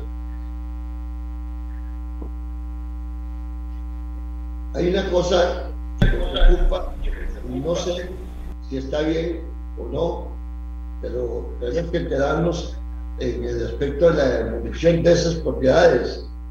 Si se le quiere indagar esa demolición al Comité Cantonal de, de Emergencias de Garavito. Recordemos que el Comité Cantonal de Emergencias está compuesto por una infinidad de instituciones donde hay bomberos, hay Cruz Roja, eh, está la fuerza pública, está la municipalidad y otras instituciones. No tienen los recursos económicos como para hacerle frente a, esos tipos de demoliciones. Ahora, dígame una cosa, eh, eh, usted dice que nadie le había dicho nada que pasaba ahí, que no es cierto que se ha presentado ninguna, ninguna denuncia. Eh, eso, lo, digamos que lo tenemos claro en la municipalidad, que no ha pasado nada de eso y que no había preocupación de los vecinos de lo que pasaba ahí, o sea, que no se había visto nada raro, porque otra cosa que llama la atención es que no estaba viviendo nadie ahí, por lo menos lo que conocemos hasta ahora. Entonces, no había ninguna preocupación sobre lo que se podría estar presentando en ese lugar o en algún otro lugar similar que no estuviera en ese condominio. Es que no habíamos, no teníamos información, doña Amelia, reitero, son, esas son, son eh, residenciales privados, de no fácil acceso, no es de que usted llegue y va a entrar como Pedro por su casa, como decimos nosotros, porque primero que nada al administrador hay que solicitarle un permiso y esperar la respuesta si está autorizado o estamos autorizados o no. Eh, no hubo ninguna información. Yo creo que ahí la responsabilidad es, le cabe al señor administrador de ese proyecto del Bionamar. ¿Por qué? Porque los lugares en donde se cayeron esas casas es eh, al final del proyecto que pega con la parte de, con vista hacia el mar y ahí no es muy fácil llegar y echar hay que verlo desde otro ángulo y no puede usted observarlo para decir de, de la calle o de una calle, de una carretera o algo, porque son proyectos que están enclavados en unas partes residenciales de Boscosa Sur por unos lados y eh, de muy difícil acceso para el caso del gobierno local, la municipalidad, no es muy fácil llegar ahí a esos proyectos. Para que eh, cuando eso se está construyendo tampoco pueden entrar ustedes a controlar la calidad de las construcciones que se hagan y si están cumpliendo con los diferentes requisitos de los códigos de este país. Sí, aquí tengo el, arquitecto, el ingeniero Robert Buenos días, señor Amelia. ¿Me escucha bien? Eh, adelante. Sí, es, efectivamente. Nosotros como municipalidad eh, cumplimos un protocolo, ¿verdad? Que es al, inicio de obra se realizan una serie de inspecciones en coordinación con los propietarios y el administrador del condominio. Como dice el señor alcalde, siempre eh, hay que solicitar una autorización para ingresar a esas propiedades. Eh, básicamente, como lo dice el artículo 81 de la ley de reglamento de construcciones, eh, la municipalidad vela por el alineamiento y los niveles que realmente se deben de tomar en ese momento a la hora de realizar una obra. ¿Esto por qué? Porque si bien es cierto eh, los compañeros están presentes en el Colegio Federados, sabemos que para eso ustedes como profesional, eh, como propietario, debe contratar un profesional idóneo que realice los estudios preliminares pertinentes. Y a eso sí le sumamos de que el condominio eh, debe contar con una junta administrativa, una junta directiva, eh, pues se tome en conjunto la aprobación de dicho proyecto. Es como parte de uno de los requisitos que tenemos nosotros como municipio, tener la aprobación previa de la, la administración del condominio para poder otorgar ese tipo de licencias. O sea que al final ustedes pueden o no pueden garantizar que la calidad de lo que se está haciendo ahí es acorde a lo que se necesita que se haga. Yo lo que le puedo decir, doña Amelia, es que nosotros como municipalidad eh, y como profesional también en la materia, la forma de que usted como propietario garantice de lo que realmente se está edificando es contratando a los profesionales idóneos y realizando los estudios preliminares idóneos. Nosotros como municipalidad somos receptores de esa información de que se supone que usted lo al cuerpo eh, colegiado correspondiente y realizó las recomendaciones que se le dieron en el caso. Para eso eh, pasa por una serie de filtros, una serie de instituciones, eh, en ese caso, bueno, el Instituto de Vivienda y Urbanismo y una serie de profesionales que realmente van a determinar si la estructura que están planteando es correcta y pues obviamente deben de, de consignar entre, entre ellos el, la ejecución de la obra. Nosotros como municipalidad, como te repito, eh, podemos hacer algunas recomendaciones en cuanto a retiros, alturas y normativa de reglamento, que realmente eh, sí está establecido, pero tampoco podemos este, ingerir tanto en la forma de operar de otro profesional. Bien. ¿Ustedes pueden o no tomar alguna decisión en relación a, por ejemplo, voy a dar un ejemplo, nunca hemos tenido lluvias tan fuertes en el país como las últimas y cuánto eso podría eh, eh, causar alguna preocupación por el lugar específico que, que, están estas y otras casas en esa localidad, en ese, en esa zona. Ustedes pueden intervenir en eso, pueden ir a decir hay que revisar esto, hay que hacer lo otro, ustedes ya no vuelven a ver nada más. Firman y ya no más. Usted realice una obra constructiva, y vuelvo y lo repito, el profesional responsable o director técnico debe realizar los estudios preliminares. Para eso usted como propietario cancela esos honorarios. Y dentro de eso está acercarse a la municipalidad y pues tomarlas, eh, informarse de, forma inmediata eh, qué es lo que presenta ¿verdad? en ese momento. Hay municipalidades que tienen plan regulador, nosotros no tenemos plan regulador y por ende nos regimos bajo el, reglamento de construcción del INE y ahí efectivamente te va a indicar eh, pues, la normativa en cuanto, en cuanto a este tipo de, cosas se refiere, ¿verdad? Eh, en estos años atrás lo que hemos hecho, eh, sí, vuelvo y recalco, se hemos mejorado porque en el certificado de uso, que es el resumen del reglamento, siempre indicamos algunos puntos eh, Mira, tomar en cuenta algún estudio de suelo por tener pendientes mayores al 15%. Pero al final, el que determina si la obra es realmente viable y aplicable es un profesional eh, en la materia que para eso eh, lo contratan los respectivos propietarios. Bien, aquí como un comentario, un señor me dice, doña María, en Guanacaste hay proyectos así, por ejemplo, Villasol Hace poco estuve ahí y se veían las villas casi quintando, dice este señor que me escribe. Voy con el presidente del Colegio Federado de Ingenieros y Arquitectos que nos acompaña.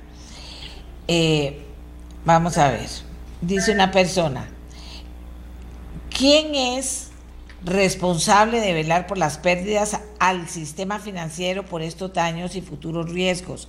Cómo se involucra con ASIF y su jefe en la prevención de estos riesgos, sobre todo ahora que están aumentando los niveles de precipitación, aumento del nivel del mar y por lo tanto vulnerabilidad en ciertas áreas del país. Por otra parte, los ingenieros hacen proyecciones sobre la base de datos históricos y no los escenarios climáticos del Instituto Meteorológico que muestran cambios muy drásticos a futuro. Don Marco. Sí, doña Amelia, eh, importante, eh, muy buena la, consulta que se nos hace y aquí tenemos que hablar, eh, sin lugar a dudas, de lo que ha sido el cambio climático. El cambio climático ha, variado absolutamente todo. Y entonces, como lo mencionábamos anteriormente y usted reiteraba, el año pasado la, la cantidad de lluvias fue monstruosa, perdóneme la expresión. Nuestro colegio es un colegio que, va de, que es un colegio de vanguardia. Nosotros hemos venido trabajando desde hace muchísimo tiempo en este tema.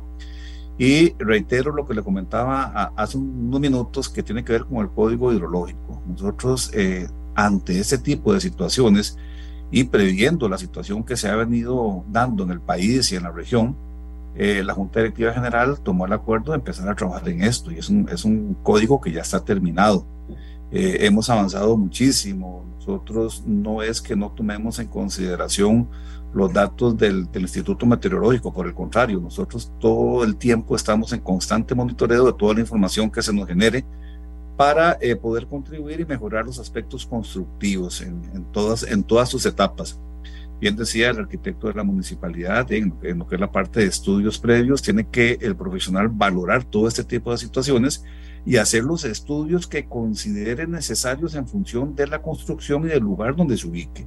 Costa Rica es un país altamente sísmico y entonces tenemos un código sísmico que da los parámetros para poder construir.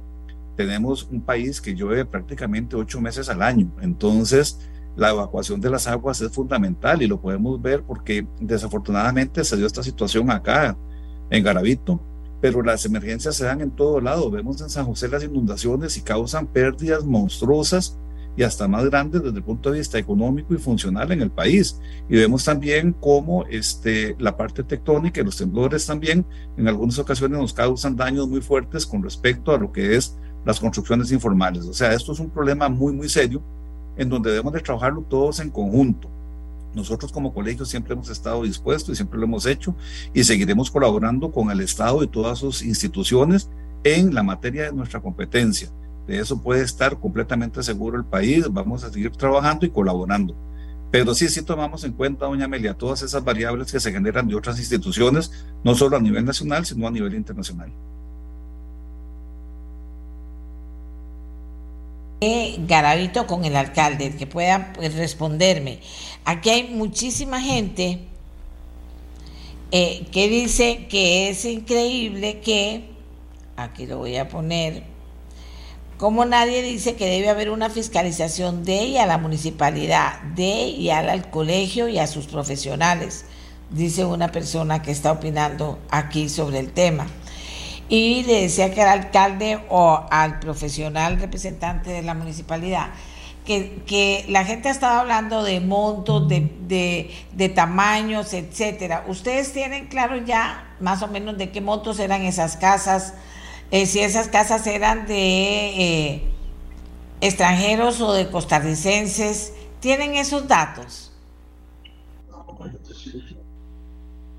Esa información eh, estamos realmente el grupo de profesionales de la municipalidad, eh, igual que los demás compañeros, recopilando ese tipo de información. Eh, para hablar de montos y, y, de, más detalle, sí habría que realizar un peritaje y una valoración del estado actual de las obras y de cómo se encontraban en su momento antes de, de, ocurrir ese tipo de accidentes. Eh, por el momento estamos trabajando en eso para poder dar un dato más exacto y no, y no estar eh, pues dando información falsa. Eh, y, perdón, Presidente del colegio, eh, don Marcos Zúñiga, perdón, don Marcos Zúñiga tiene esos datos.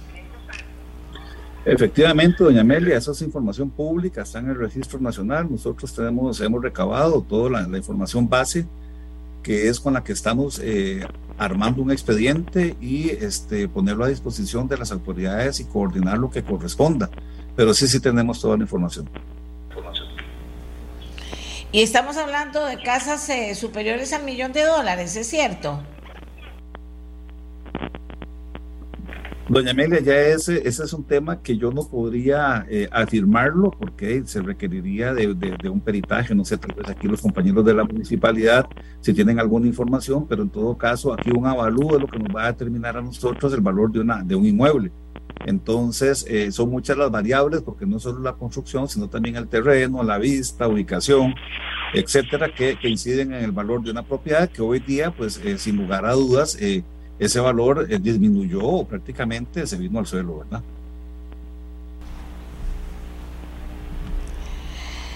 Bueno, ahora me preguntan también aquí, yo voy a hablar con don Olman. Don Olman Vargas eh, es el representante de un colegio que hay de asesores en ingeniería y en arquitectura. Y tiene mucha experiencia de toda la vida en estos temas, para que él me ayude a poner en su dimensión qué fue lo que pasó, qué es lo que corresponde ahora, o esto nada más va a ser un, una historia que, conmovió a mucha gente cuando vio aquello tan grande, pero que no hubo muertos y aquí todo sigue en paz. ¿O qué pone de manifiesto este, este hecho que pasó y las falencias que podemos tener como país para controlar o que esto no pase, o sí, para controlar que estas cosas nos pasen, no se presenten, poder prevenir. ¿Cómo se maneja eso, don Olman? Porque al final se queda uno eh, eh, diciendo, bueno, y entonces, ¿qué, qué pasó? Dice, ahora eh, todo es producto de que llueve mucho. Si sabe que llueve mucho, ¿por qué dan permisos? Me, me, dice una persona que me dice, el valor de las casas es irrelevante. Ok, voy con don, voy con, con don Olman Vargas. Adelante, don Olman. ¿Cómo lo ve usted? Porque quedan un montón de preguntas o respuestas que no se pueden dar o que no se deben dar, no sé. Sí, buenos días. Bueno, muchas gracias por la invitación. Nada más aclarar que sí, efectivamente hablo ahora aquí a nombre de la Cámara de, Consultores en Ingeniería y Arquitectura, eh, que es una cámara privada. Em, bueno, básicamente para entrar en el fondo, me parece que hay dos situaciones acá que analizar. Una es el caso particular, al cual eh, tal vez me referiré, me referiré muy brevemente, porque ya los compañeros lo han hecho con bastante detalle, de lo que están haciendo, del análisis a través de un peritaje que va a realizar el Colegio Federado de Ingenieros y Arquitectos y de la investigación que la municipalidad también está realizando de si se habían eh, sacado todos los permisos correspondientes y si se cumplió o no con toda la normativa vigente. Ese es como el caso particular, ahora hablaré un poquito sobre eso, pero primero que nada me interesaría hacer como una reflexión más, más general de, cuál es la lección aprendida que sale de una situación como esta. Eh, hay que considerar, algunas de las cosas ya lo dijeron los compañeros, que Costa Rica es un país muy particular este, desde el punto de vista constructivo. Primero que nada, es un país sísmico, altamente sísmico en todo su territorio. Es una consideración que siempre se debe tener eh, para los, los, procesos constructivos, por eso tenemos un código sísmico desde hace muchos años. Además, es un país donde llueve mucho, es el tercer país del mundo este, en que más llueve y tenemos condiciones eh, geográficas importantes con muchas laderas, muchas montañas. Vivimos en una meseta central la mayor parte de los costarricenses, pero rodeados de montañas que para salir hacia las áreas externas, este, básicamente las tres provincias de costa, Punta Arenas, Limón y Guanacaste, eh, tenemos que pasar siempre por carreteras de montaña que bajo condiciones climáticas difíciles y en un país sísmico hacen que los procesos constructivos deban de ser manejados con una manera eh, técnicamente eficiente, ¿verdad? Y aquí vamos entrando un poco entonces en el tema.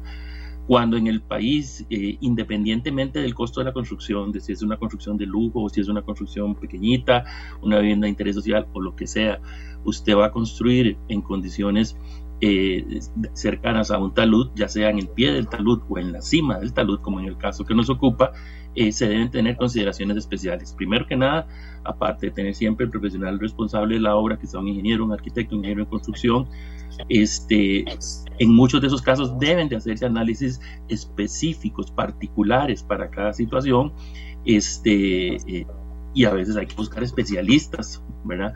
Como en este caso probablemente se, deberían, se, se debió, no sé si se hizo o no, eso saldrá de los estudios que ya los compañeros hablaron, este, ingenieros geotecnistas, ¿verdad? Que, que, manejan todo el tema de la estabilidad de taludes. Y a partir de ahí, tomar una serie de decisiones técnicas este, de reforzamiento para poder hacer una estructura como, la, como las que se hizo ahí. En este caso particular, hay que considerar eh, que pareciese apareciese de lo que hemos visto pues en los videos que generó, alguien con drones, que hay aspectos que son multifactoriales, ¿verdad? primero que, eh, nada habría que ver cuál es la resistencia del, suelo que tenía ese talud, cuál era su ángulo de falla. Eh, segundo, eh, la sobrecarga que se ve sobre, el pie, sobre la cima del talud es importante.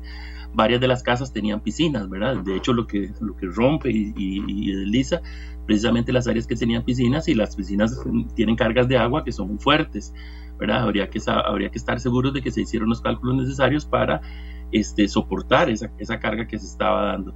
Y bueno, ya se ha dicho también acá, tuvimos un año muy lluvioso el año pasado, el más lluvioso en los últimos 30 años, y eso generó saturación de taludes en muchas partes del país. Habría que ver cómo había sido y cómo se había diseñado el manejo de las aguas para saber si este, parte de la saturación, que evidentemente debe haber tenido este talud, que falla este, se debió a que las aguas no se habían manejado de una manera eficiente, sobre todo las aguas llovidas.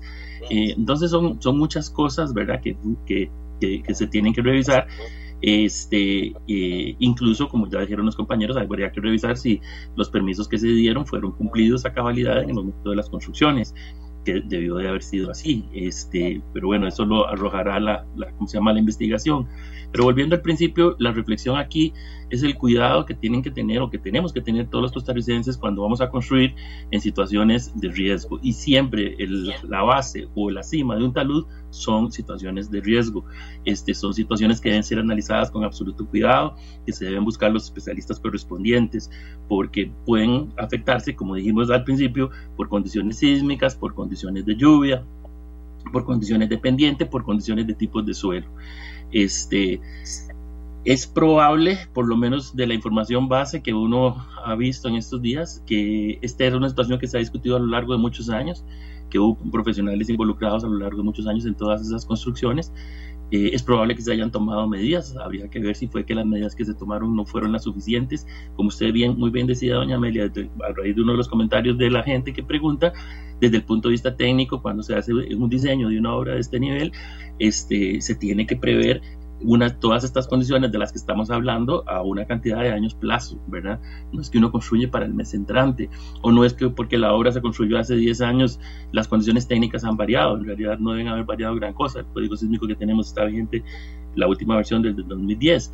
Este, entonces, en realidad lo que corresponde es haber hecho los análisis técnicos correspondientes, haber tomado medidas y ahora determinar si fue que no se tomaron las medidas suficientes este, en su momento con la información técnica que se tenía. Pero sobre todo la reflexión es para la gente.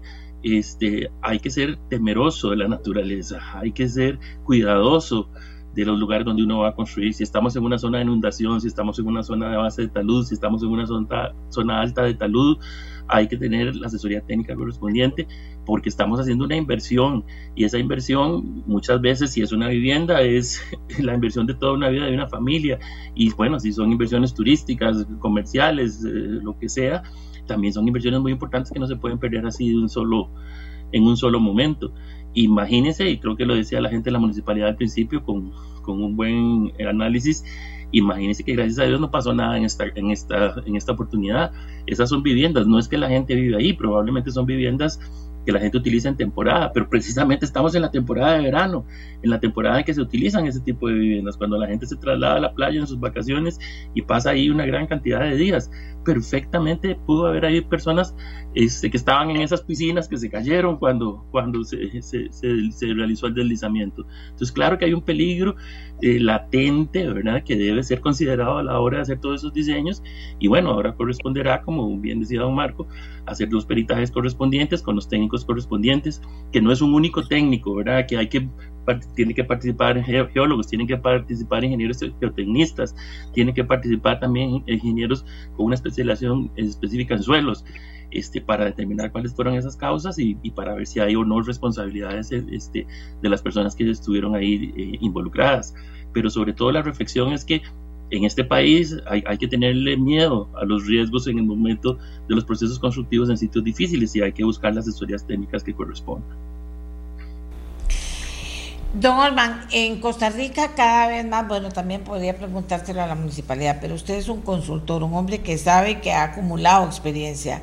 Eh, eh, en, estas zonas y en, este tipo de, lugares donde hay estas vistas espectaculares, etcétera, en Costa Rica, cada vez eh, se construye más, se construye más caro, menos caro, pero también hay muchísimo extranjero muchísimo extranjero comprando, construyendo y viviendo. y me dicen de la municipalidad que no hay eh, un plan regulador, don Olman. Y entonces, si no hay un plan regulador, ¿cómo operan las zonas de este país que están en esa situación?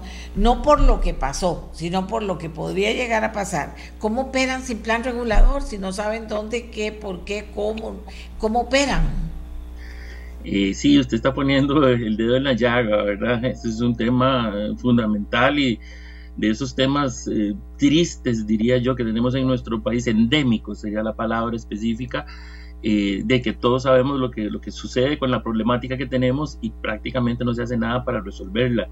Eh, para decirle el dato lógico, normal, de los 82 cantones que tenemos en el país, solo la mitad tiene plan regulador, solo la mitad, ¿verdad? Y de esos 40, 41 que tienen plan regulador, probablemente el 70-80% ya son planes reguladores bastante viejos y que necesitan ser actualizados. Y entonces, ¿qué pasa en un cantón que no tiene un plan regulador? bueno, toda la regulación queda a responsabilidad directa de la municipalidad en atención a sus autoridades administrativas este, y eventualmente es mucho más complicado porque tiene que analizarse cada caso en particular y no hay una este, metodología particular que normalmente es lo que genera un plan regulador y establece áreas específicas de desarrollo eh, turístico, comercial o urbanístico, etcétera. Este, y entonces hay que estar resolviendo caso por caso y eso siempre le da un nivel de complejidad mayor a la toma de decisiones que en esos momentos cada municipio tiene. Pero la necesidad que usted eh, toca es fundamental, o sea, todas las municipalidades necesitan un plan regulador para poder así poder planificar adecuadamente el desarrollo de, la tierra, lo que se llama el ordenamiento territorial hacia, hacia el futuro. Y desgraciadamente en todos estos cantones, ya le digo, la mitad del país donde no existen planes reguladores, hay que analizar entonces cada municipio caso por caso para eh, tomar las consideraciones particulares que correspondan. Doña Amelia, un minuto para cada uno de los participantes para porque ya se nos acabó el tiempo, pero un minuto completo para cada uno. Adelante. Doña Amelia, bueno, eh, nada más antes de hacer la, hacer la conclusión, eh, referirme a lo que usted comentó de los planes reguladores. O sea, usted no puede administrar lo que no sabe que, no, que tiene. En ese sentido, el colegio ha venido trabajando muy fuertemente con diferentes fracciones de la, de la Asamblea Legislativa para que realmente se tome en cuenta lo que es el, ordenamiento del territorio. Como decía Molman, el 50% del país tiene planes reguladores, pero son parciales, no son planes eh, cantonales y eh, le puedo decir que más del 80% son planes reguladores obsoletos. Para ir concluyendo, prevención, toda construcción, toda obra tiene un riesgo cuando se construye en este tipo de, de lugares, llámese riscos, llámese laderas, el riesgo aumenta y las medidas eh, hay que tomarlas, hay que maximizarlas. No es que no se pueda construir, sí se puede construir, pero tomando todas esas consideraciones. Y lo otro es la prevención, tener puntos de control, darle un monitoreo constante a estas construcciones, a estas áreas, así como lo hemos venido haciendo con grandes deslizamientos en Escazú, Santana y en otros lugares. Bueno, aquí deberíamos de tener micro, micro redes de control para poder avanzar en este tema. Muchas gracias, doña Amelia. Gracias a usted. No sé si podemos contactar al, presidente de la Comisión de Emergencia si tiene algo que aportar. Ahora vamos con el alcalde. Adelante, don Tobías. Eh, doña Amelia, nosotros, plan regulador, ahora que se habló de eso a propósito, tenemos 12, 14 años de estar tramitando planes reguladores. Este país lo está matando el sistema burocrático. El sistema burocrático nos está, en estos momentos a nosotros se nos están yendo muchos inversionistas porque el AIA no les da agua porque no es la calle, la calle no es pública. Y entonces se retiran. Eh, eh, la burocracia es muy tremenda, tiene que pasar por un montón de instituciones que llevan muchos años para que aprueben los planes reguladores. Luego, sobre el caso concreto del Río de Mar, eh, el cambio climático llovió mucho y para eso, aunado a la vez, el lunes 30 de enero, el temblor que sucedió ahí incidió también para que eh, sucediera eh, el derrumbe de esas casas. Le agradezco la oportunidad de habernos dado la, expresarle y aclarar muchas dudas que existían sobre qué es lo que había sucedido en actos de Biomamar. Muchas gracias por la media, compañero Al, al ingeniero y arquitecto, le, ¿qué enseñanza le queda de toda esta experiencia? Yo lo que le puedo decir es, doña Amelia, bueno, ya, ya, se ha, ya, se ha, hablado mucho y hemos llegado casi que al mismo punto acá, de situación lo que le recomiendo a la, a la, población costarricense es que cada vez debemos de, educarnos más y, y, tomar en cuenta eh, los profesionales eh, idóneos para poder eh, edificar nuestras obras, como lo dijo el presidente del Pueblo Federados, aunque sean lo más pequeñita, tomar las medidas correspondientes ¿verdad? Para, para poder hacer nuestros desarrollos. Eh, efectivamente, estamos pasando por un momento donde el cambio climático eh, está pasando la factura y es donde, con muchísima más razón, debemos de, de, poner las barbas en remojo y de culturalmente irnos educando en ese sentido.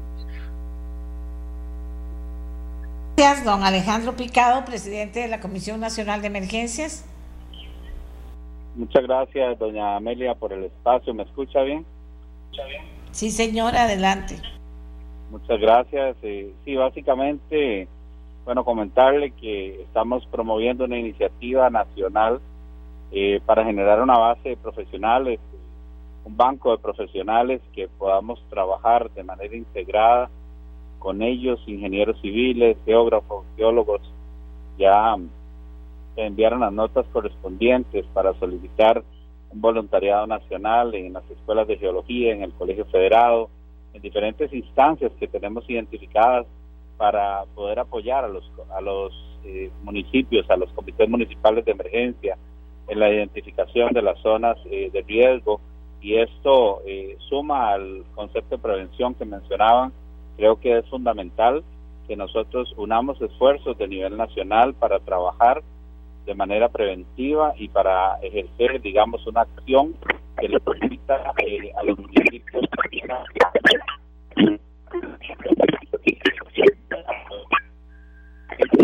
Señale, eh, el presidente la Comisión Nacional de Emergencia, le agradecemos, se nos acabó el tiempo, gracias a don Olman, ha sido una reflexión excelente la que nos ha hecho en el programa. Yo no puedo creer cómo Costa Rica siga el 50% sin planes reguladores o no haya que arreglar algunos de los planes reguladores que se han eh, eh, implementado en este país. Tiene que trabajar la municipalidad, los gobiernos, pero también las personas de una comunidad. No se puede vivir en una comunidad en que cada quien hace a lo loco lo que quiera hacer y no hay un plan que regule el mejor funcionamiento de esa comunidad. Nos vamos. Hasta mañana. Muchas gracias por habernos acompañado. Este programa fue una producción de Radio Monumental.